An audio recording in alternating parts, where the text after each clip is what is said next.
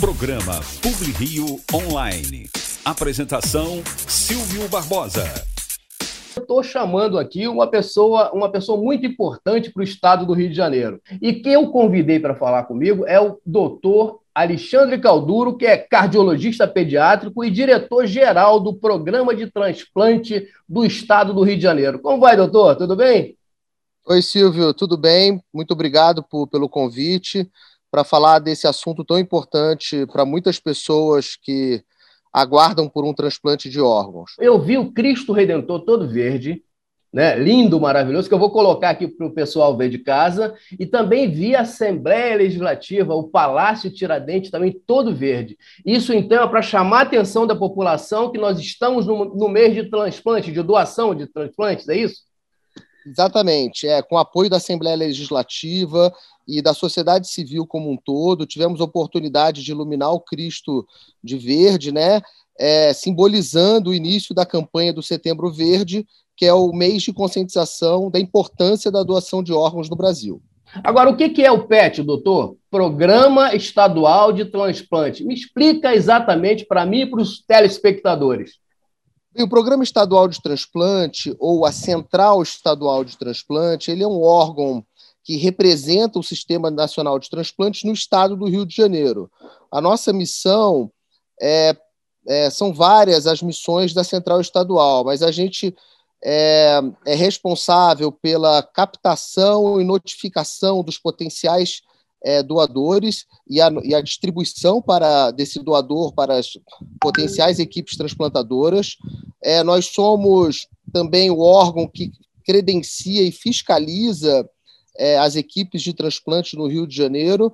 Então, nós temos assim uma importância fundamental para a atividade de transplantes é, no estado do Rio. Sem nós, a atividade de transplante não ocorre. Agora, doutor, me diz uma coisa: e, e o que, que, a pessoa precisa fazer para ser um doador? Bem, é, no Brasil, a nossa legislação só permite a doação de órgãos de forma consentida. Ou seja, um familiar tem que consentir a doação de órgãos daquele ente querido que, infelizmente, é, faleceu. Mas mesmo é, ele assinando, doutor? Mesmo ele é, assinando? Não, é, não, não existe. Aquela campanha anterior que você colocava na sua carteira de identidade é sou doador de órgãos, isso não tem validade nem previsão legal. É importante que um familiar, até o segundo grau, autorize a doação. Eu vi o, o Gugu Liberato, que morreu lá nos Estados Unidos, ele doou todos os órgãos. Doutor, eu pergunto ao senhor, quais são os tipos de doadores? Tá, perfeito.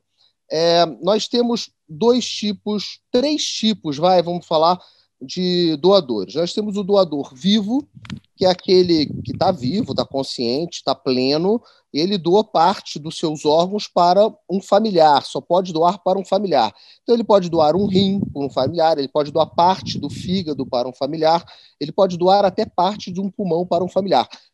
Doar para outra pessoa sem ser familiar, apenas com autorização judicial. É, o outro tipo de doador é o doador falecido. Esse doador falecido ele se divide em dois: o doador de morte encefálica, que é aquele onde as funções cerebrais é, terminaram, não há mais fluxo sanguíneo para o cérebro, nem atividade elétrica cerebral, mas o coração está batendo, perfundindo, ou seja, o sangue está circulando e mantendo os outros órgãos vivos. Esse doador, ele doa o fígado, o coração, o pulmão, o pâncreas, o intestino, o rim, é basicamente o que a gente chama de órgãos sólidos. E tem o doador de coração parado. Esse é aquele doador que o sangue não está mais circulando, né? o coração parou. Esse doa basicamente tecidos, que é a córnea, que é muito importante no nosso estado, porque muitas pessoas aguardam o transplante de córnea, é, é um, músculos e, e, ossos e pele. O Gugu, no caso, ele foi um doador de morte encefálica, né? Ele teve uma queda, um traumatismo craniano, entrou em, em, morte encefálica e aí a família doou todos os órgãos. E aí doou tudo isso que eu falei. Agora, como funciona essa lista de espera, doutor? As, nós brasileiros, nós cariocas, achamos que tem uma armaçãozinha aqui, uma armaçãozinha. É, é, como é que é essa história? Conta pra gente, doutor. Não, não. O Brasil tem um sistema de transplante bem modernizado, transparente e é, a prova de fraudes, porque o, o nosso Sistema Nacional de Transplante ele é completamente eletrônico, é, toda, toda acesso ao sistema ele é monitorado, ou seja, a gente sabe quem acessou a lista de transplante. Então, em relação à fraude. Não tem armação, é, doutor? Não, não tem, é impossível, é impossível. O que é, o que é importante dizer é o seguinte: como funciona a lista? A pessoa é avaliada por um transplante e ela entra na lista. Como que o órgão chega nela? Bem, um órgão doado, ele chega no doador, né? é, a partir de critérios pré-definidos. Que critérios são esses? Primeiro, critério de compatibilidade, ou seja, aquele órgão tem que ser compatível com o tipo sanguíneo, de uma forma geral, é, com o tamanho e o peso do doador. A outra preferência, vamos dizer assim, da lista é a ordem cronológica, ou seja, quem está chegou primeiro na lista tem preferência, né? Uma ordem cronológica. E o terceiro, que é muito importante que as pessoas entendam, que é a ordem de urgência, de prioridade. Se eu tenho um paciente que está prestes a falecer e que o transplante pode salvar essa pessoa, essa pessoa entra em urgência. E ela, como urgência, ela tem prioridade perante os outros que não legal. estão em urgência. Legal, isso, é muito legal. Agora, doutor, me parece que nosso país é o primeiro país do mundo em transplante de órgãos feito pelo sistema público, é isso mesmo? É, em números absolutos, quem mais faz transplantes no mundo é os Estados Unidos.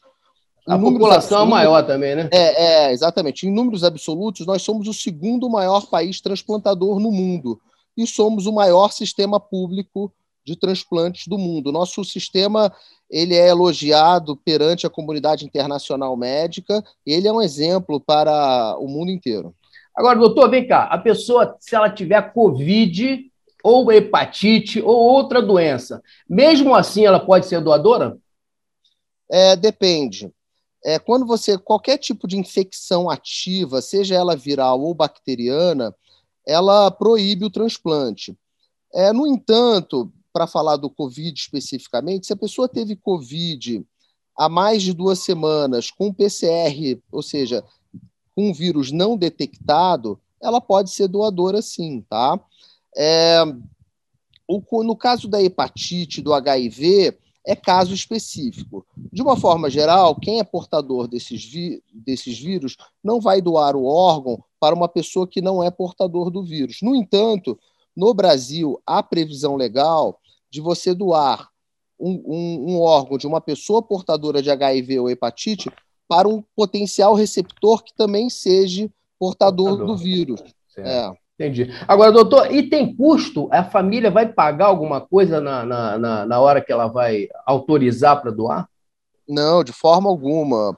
É, o sistema de saúde no Brasil ele é público, né? E o sistema público ele não onera a família em, nenhum tipo de valor.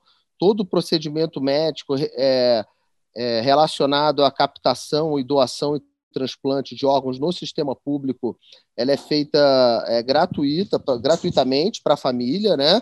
E os, os, hospitais que realizam as cirurgias é, de captação recebem um valor é, do sistema público de saúde. Agora, quem recebe o órgão transplantado pode conhecer a família da pessoa falecida? Pode conhecer? Não, não. No Brasil existe o sigilo da doação. Entendi. Isso existe para evitar potenciais, eventuais problemas, porque às vezes a família é, que. Você apega a pessoa, de repente. É, ah, ele, ele, tem, ele tem o coração do meu marido, ele tem o coração do meu filho, ele fica querendo ligar, ficar junto. É isso Exatamente, é. é. Por aí? É, é. Exatamente. Eu, eu diria que a grande maioria. É, a grande maioria das pessoas se sentem muito confortadas quando realizam uma doação. No entanto, é, pode existir problemas. É o que a Central Estadual de Transplante, o Programa Estadual de Transplante realiza é, é, e pode fazer é que o receptor, aquela pessoa que recebeu o órgão, escreve uma carta de agradecimento, de gratidão, encaminha para a Central Estadual de Transplante e a gente encaminha essa carta de forma anônima, obviamente, para a família que doou, como uma forma de gratidão. Eu quero agradecer ao senhor doutor Alexandre Calduro, que é o diretor-geral do Programa Estadual de Transplante. Muito obrigado, doutor, por essa dica para todo o pessoal do estado do Rio de Janeiro. Gente, vamos doar. E eu, eu vou falar com a minha irmã, doutor, que eu quero doar tudo, entendeu? Já ah, conseguiu, já conseguiu um doador. Eu serei doador. Falou? É. Silvio, eu agradeço muito a oportunidade. Essa é uma oportunidade que a gente pode atingir muitas pessoas e conscientizar sobre a importância da doação. É, então, eu, eu, eu e o Estado do Rio de Janeiro, o Programa Estadual de Transplante, agradece muito a oportunidade por participar do seu programa. Vamos fazer outra gravação. Um grande abraço para o senhor, tudo de bom. Até mais. Obrigado, Silvio. Até mais.